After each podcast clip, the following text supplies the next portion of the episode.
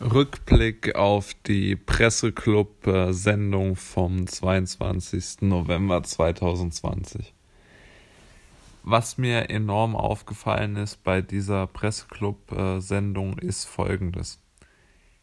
Wir haben äh, keine wirkliche Opposition aus den großen Zeitungen ähm, mehr gegen die Regierung. Die Süddeutsche in, ähm, in Person von Patzelt hat sich sicherlich teilweise kritisch geäußert in letzter Zeit zu den Corona-Maßnahmen und auch die Welt ähm, erlaubt eigentlich einigermaßen oft kritische Stimmen. Aber die Kritik bezieht sich halt leider oft nur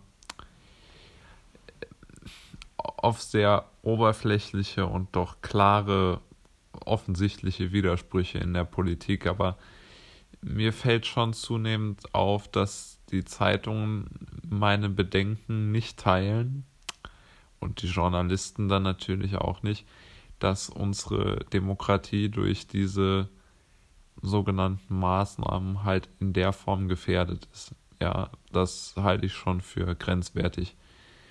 Denn wenn einfach das Parlament praktisch nichts mehr zu sagen hat, außer natürlich die Regierungsfraktion, dann und, und äh, der Bundesregierung jetzt durch das dritte Bevölkerungsschutzkonzept ähm, praktisch sämtliche Vollmachten übertragen worden sind, es ein sehr, sehr schwammiges Konzept ist, das sehr viele Lücken hat und sehr viele Interpretationsspielräume zulässt.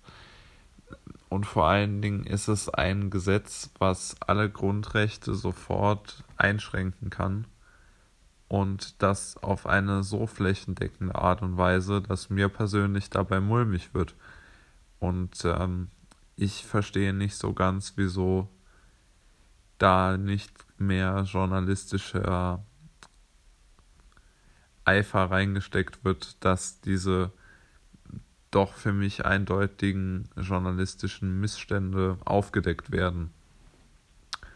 Äh, meine Vermutung ist, dass die Privaten das so machen, äh, damit sie einfach bessere Auflage haben, weil ich glaube, dass die Leute leider mehrheitlich äh, eine doch sehr in Panik versetzte ähm, oder über, gerne über eine in Panik versetzte Bundesrepublik lesen und äh, das, äh, glaube ich, ist ihr Haupt, ihr Hauptgrund, dass sie ihre Auflage steigern wollen. Denn, denn ich denke, es gibt schon sehr viele Journalisten, die gerne einen Artikel, einen Kommentar und das auch häufiger darüber verfassen würden, welche demokratischen Probleme sich durch diese Maßnahmen ergeben, ja.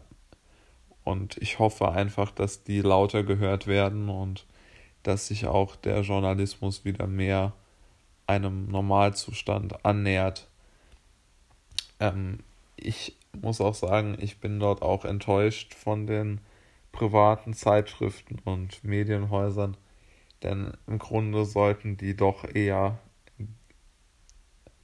eine Art Gegenpol zur doch rein aus der Natur entstehenden Nähe der öffentlich-rechtlichen Programme zur äh, Bundesregierung äh, eine doch eher oppositionelle oder zumindest teilweise widerspruchsendende Haltung gegen die Maßnahmen der Bundesregierung einnehmen.